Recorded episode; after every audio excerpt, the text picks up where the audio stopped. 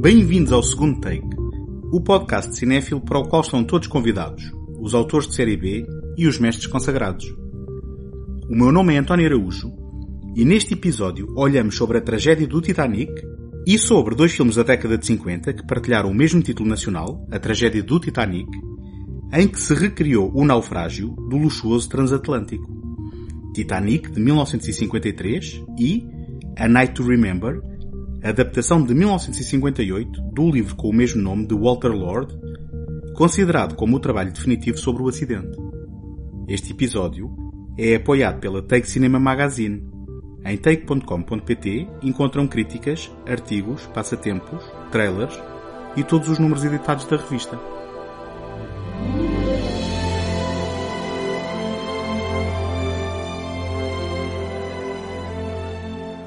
O RMS Titanic foi um navio de passageiros britânico operado pela White Star Line e construído pelos estaleiros da Harland Wolff em Belfast. A segunda embarcação da classe Olympic de transatlânticos foi projetado pelos engenheiros navais Alexander Carlyle e Thomas Andrews para ser o navio mais luxuoso e seguro da sua época, sendo apontado como uma maravilha tecnológica impossível de afundar. A sua viagem inaugural teve início em 10 de abril de 1912, com partida de Southampton, em Inglaterra.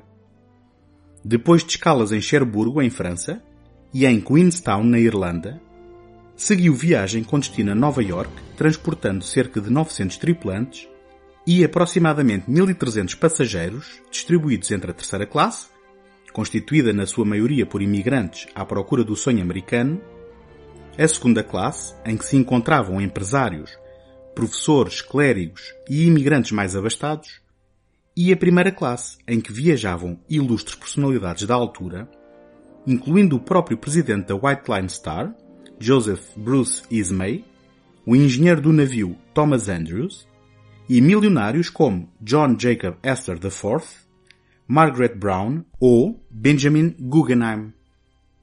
Na noite de 14 de abril, às 20 para a meia-noite, depois de percorrer mais de 2.500 km, o navio colidiu a estibordo com um iceberg que causou rombos no casco abaixo da linha de água ao longo de 90 metros, expondo ao mar os seis compartimentos estanques da Vante. Às 2h20 da madrugada de dia 15, o Titanic tinha desaparecido, engolido pelo mar, e com ele mais de 1500 vidas, tendo apenas sobrevivido 705 pessoas. Por que razão continuou o fundamento do Titanic a exercer tamanho fascínio sobre a nossa imaginação? Será pela circunstância improvável e extravagante do naufrágio da maravilha de engenharia que se acreditava impossível de afundar?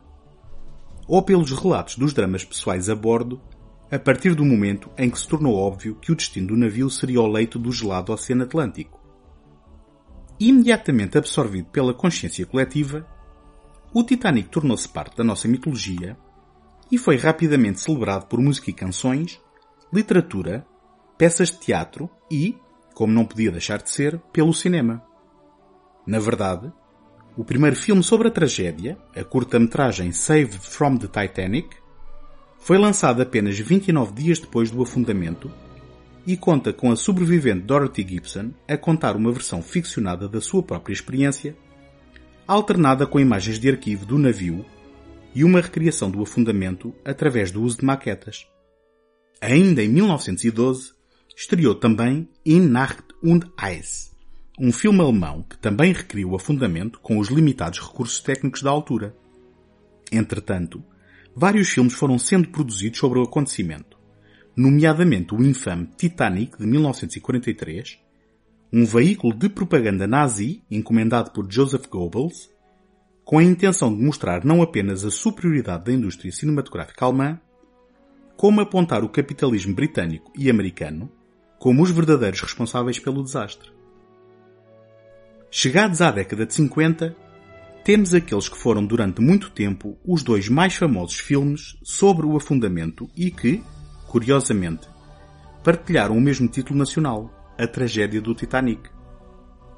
O primeiro, uma produção americana de 1953 por Charles Brackett, simplesmente chamada Titanic, foi realizada por Jean Negulesco e contou no seu elenco com as estrelas Barbara Stanwyck e Clifton Webb. Apesar dos créditos iniciais anunciarem que os detalhes de navegação aqui presentes são baseados verbatim nos relatórios publicados dos inquéritos conduzidos em 1912 pelo Congresso norte-americano e pela Comissão Britânica de Comércio, Titanic constrói narrativas ficcionadas, tendo o malfadado navio como pano de fundo, incluindo relatos fidedignos, mas também incorreções históricas. Por exemplo, a lotação do navio não estava perto sequer de estar esgotada, como sugerido nas cenas iniciais.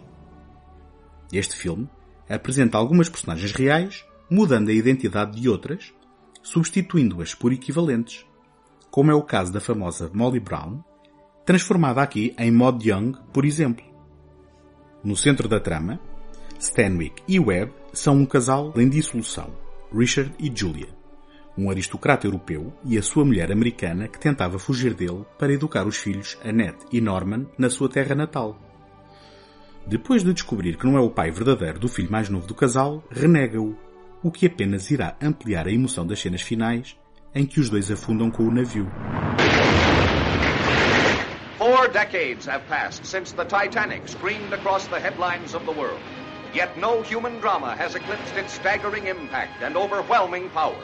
Now, for the first time, the screen brings you the strange events, the monumental story of those four never to be forgotten days.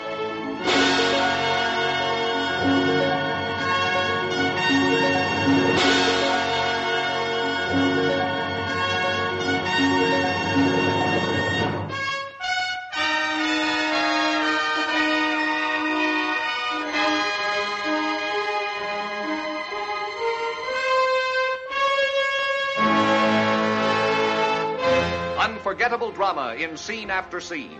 An immense canvas on which is thrown the gripping story of young love, of cowardice and heroism, of faithfulness and adultery, of sinner and saint. And if you try to interfere, I'll be as common as you think I am. I'll fight you tooth and nail. I'll take you to the courts. No court in the world, no power under heaven can force me to give up my son. He is not your son. Alguns dos mitos associados à fatídica noite estão aqui presentes. A prioridade dada a mulheres e crianças no carregamento dos botes de salvamento, os homens cobardes que se mascaram de mulher para tentar entrar nos botes, a cedência do lugar por um homem a uma mulher de classe inferior, aqui representado pela cedência de Norman, ansioso pela companhia e aceitação do homem que conhece como pai, a banda a tocar até o último momento. Se o tratamento das classes inferiores, especialmente a terceira classe, é largamente ignorado, por outro lado, há um ampliar dos atos nobres e heroicos. Além de representar aquele que terá sido um verdadeiro pilar de virtuosismo e coragem naquela noite, o imediato Charles Lightoller, podemos também assistir a um jovem Robert Wagner como Giff Rogers, protagonista de um romance instantâneo com Annette nos primeiros atos do filme. Fórmula recorrente e omnipresente nestas adaptações num ato de heroísmo que é recompensado pelo salvamento por um bote salva-vidas depois de cair à água. Desafiando a verosimilhança, a emoção é convocada na cena em que os passageiros que sobram depois da partida dos botes se juntam serenamente à banda numa interpretação tocante de Nearer My God to Thee, a música que ficou para a história como tendo sido tocada nos últimos momentos do Titanic à superfície apesar dos testemunhos contraditórios quanto à composição que foi realmente interpretada.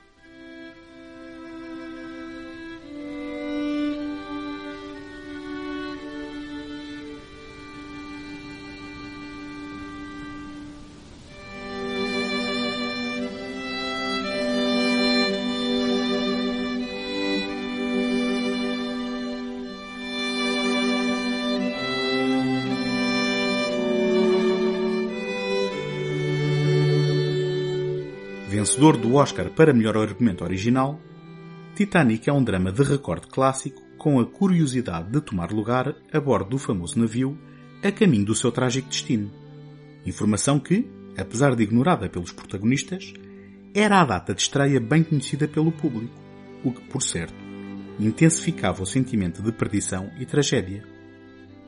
Apesar de incompleto e nem sempre factualmente rigoroso, a representação do afundamento seria, em 1953, o resultado do mais avançado estado da arte ao dispor da sétima arte, transportando os espectadores 41 anos depois para aquela fria e inesquecível noite de abril.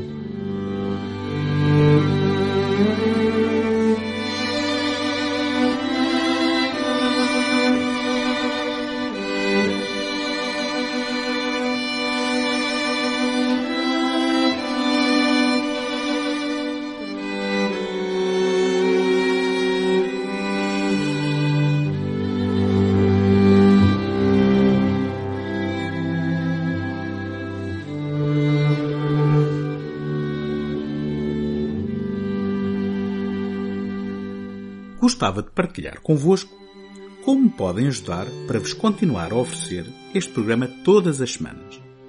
Ter visibilidade no Apple Podcasts ou no Spotify é uma componente muito significativa para o sucesso de qualquer podcast e para isso conto convosco para lá subscreverem, gostarem ou deixarem uma classificação positiva. Agradeço-vos desde já toda a ajuda que puderem dar.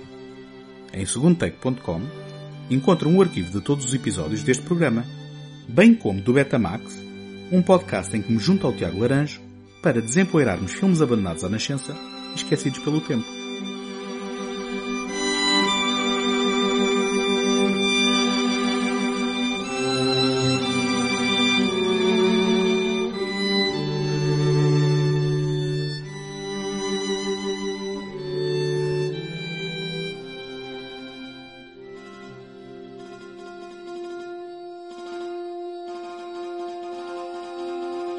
Readquirido interesse no afundamento do Titanic, em parte impulsionado pelo sucesso do filme de 1953, foi alimentado pelo livro publicado em 1955, A Night to Remember, escrito por Walter Lord. Aquele que é ainda hoje considerado o trabalho definitivo sobre o acidente e uma leitura fascinante que recomendo vivamente, contou com uma investigação aturada do autor incluindo entrevistas pessoais a 63 sobreviventes do naufrágio. Em 1958, Lord serviu de consultor na adaptação do seu livro, naquela que é considerada uma das mais rigorosas recriações do acontecimento no grande ecrã, não obstante as inevitáveis liberdades artísticas na concepção de uma obra cinematográfica. Esta produção inglesa de William McQuilty, realizada por Roy Ward Baker, ao contrário do livro, que compila relatos sem particular enfoque, toma a perspectiva do imediato Charles Lightoller, interpretado por Kenneth More, não deixando, no entanto, de ilustrar os variados testemunhos que enriquecem a obra literária, apresentando algumas personagens fictícias como uma amálgama de pessoas reais. The 14th of April, 1912. A night to remember. A night when the largest, most luxurious liner of her day was speeding across the North Atlantic on her maiden voyage. No expense had been spared to make this ship a symbol of man's final victory over nature. Her first-class passengers were the very cream of society, the aristocrats from Europe and millionaires homeward bound to America. In the steerage class, everyone enjoyed their own kind of boisterous fun. Then there were the second-class passengers and the crew. 2,208 happy, confident people speeding across a flat, calm sea in a ship that everyone knew was unsinkable. Absolutely unsinkable. The ship was called the Titanic. A Night to Remember ilustra de forma desapaixonada, mas sempre envolvente, os eventos que levaram à colisão, bem como a casualidade e petulância de muitos passageiros nos momentos que se seguiram. Por ser um retrato fiel, dá a conhecer também o tratamento dos passageiros de terceira classe, aprisionados nos níveis inferiores do navio, enquanto as operações de salvamento decorriam no convés. No seu foco mais forense que o filme de 1953, recria as tentativas de comunicação com o Titanic nas horas que precederam a colisão, em que o navio SS Californian tentou enviar o aviso de que tinham avistado gelo à superfície, bem como as tentativas de pedido de ajuda depois do acidente, incluindo o uso do recentíssimo código SOS, quando o SS Californian, parado muito perto por causa do gelo na água e visível a olho nu do Titanic, tinha já desligado o seu sistema de comunicação para descanso do operador, prática corrente na altura. Pedidos esses que acabaram por ser respondidos pelo RMS Carpathia a 4 horas do local. Outro elemento ausente da anterior película é o lento aumentar da tensão a bordo, culminando nos momentos finais em verdadeiro pânico que leva a demonstrações tanto de nobreza como de baixeza, revelando verosímeis e infelizes reações humanas ausentes das anteriores recriações. Apesar da fidelidade, volta a estar ausente desta recriação a quebra do navio em dois, facto em dúvida na altura, apenas esclarecido totalmente em 1985, quando os destroços do navio foram finalmente descobertos. Here's a position. Water in the forepeak. Numbers 1 and 2 holes. The mail room and boiler room 6 and 5. That means a gash 300 foot long from there to there, below the waterline. Do you agree? Yes. Well? The pumps are keeping the water down in this boiler room, but the first five compartments are flooding. Well, what's the answer? She's going to sink, Captain. She can't sink. She's unsinkable. She can't float. Look, she could float with any three of her first five watertight compartments flooded. She could even float with four of them gone. But she can't float with all five full up. Yes, but... These watertight bulkheads here only go as high as E deck. The weight of water in the bow is going to pull her down by the head. So you're going to get the fifth watertight compartment overflowing into the sixth, the sixth into the seventh, and so on as she gets lower. It's a mathematical certainty. With that amount of underwater damage, she can't stay afloat. How long will she last? Just trying to work that out now. As far as I can see, she made 14 feet of water in the first 10 minutes after the collision. It's not very fast. She should live another hour and a half. Yes, about that, I think. There must be no panic. No. O Titanic nunca deixou de fascinar cada nova geração e, ao longo dos anos, continuaram-se a produzir filmes e séries de televisão sobre o naufrágio. A 1 de setembro de 1985, uma expedição encabeçada por Robert Ballard descobriu os destroços a cerca de 4 km de profundidade. Só então se teve a certeza que o navio não permanecia de forma perfeita e fantasmagórica no fundo do oceano, mas que se tinha quebrado em duas secções que jazem no leito do mar com sinais de um extrator violento a 800 metros de distância uma da outra. Foi esta descoberta que inspirou James Cameron, cerca de 10 anos mais tarde, a visitar os destroços e a produzir um épico que, contra todas as previsões mais pessimistas, estreou em dezembro de 1997 para se tornar um dos maiores êxitos de bilheteira de sempre, tendo arrecadado 11 Oscars da Academia, incluindo melhor filme e melhor realizador. Desde então, celebrou-se o primeiro centenário da tragédia e, apesar do nome Titanic ser universalmente conhecido, o significado do que aconteceu na madrugada de 15 de abril de 1912 permanece a miúdo ignorado perante os extravagantes factos. Já em A Night to Remember, em 1955, Walter Lord refletia sobre o real impacto do naufrágio. Passa a citar, numa tradução muito livre do texto original. Alguns instintos mais nobres foram também perdidos. Os homens continuaram corajosos, mas nunca mais o seriam da mesma maneira. Os homens no Titanic tiveram um certo tato. Hoje em dia ninguém conseguiria esses pequenos gestos de cavalheirismo, mas naquela noite eles conseguiram-no. Também desapareceu um ar de noblesse oblige. Durante os agonizantes dias de incerteza em Nova York, os Astors, os Guggenheims e outros como eles não se contentaram em sentarem-se ao lado do telefone ou enviar amigos para os escritórios da White Star Line. Foram eles mesmos. Não porque era a melhor maneira de obter informações, mas porque sentiam que deviam estar lá em pessoa. Agora, as famílias são tão leais como sempre, mas o telefone provavelmente bastaria. Poucos insistiriam em ir por conta própria e enfrentar o tumulto do escritório do navio a vapor. Sobretudo, o Titanic marcou o fim de um sentimento geral de confiança. Até então, os homens sentiam que tinham encontrado a resposta para uma vida civilizada, ordenada e estável. Durante 100 anos, o mundo ocidental esteve em paz. Durante 100 anos, a tecnologia melhorou constantemente. Durante 100 anos, os benefícios da paz e da indústria pareciam disseminar-se satisfatoriamente na sociedade. O Titanic acordou-os. Nunca mais estariam tão seguros de si mesmos. No que respeita à tecnologia, especialmente, o desastre foi um golpe terrível, aqui estava o navio impossível de afundar, talvez o maior feito de engenharia do homem, afundando na sua viagem inaugural. Além do mais, se essa conquista suprema era tão terrivelmente frágil, o que dizer do resto? Se a riqueza significava tão pouco nessa fria noite de abril, significaria alguma coisa o resto do ano? Muitos pastores pregaram que o Titanic foi uma lição enviada pelos céus para despertar as pessoas da sua complacência, para puni-las pela exagerada fé no progresso material. Se foi uma lição, funcionou. Desde então, nunca mais ninguém teve a certeza de nada.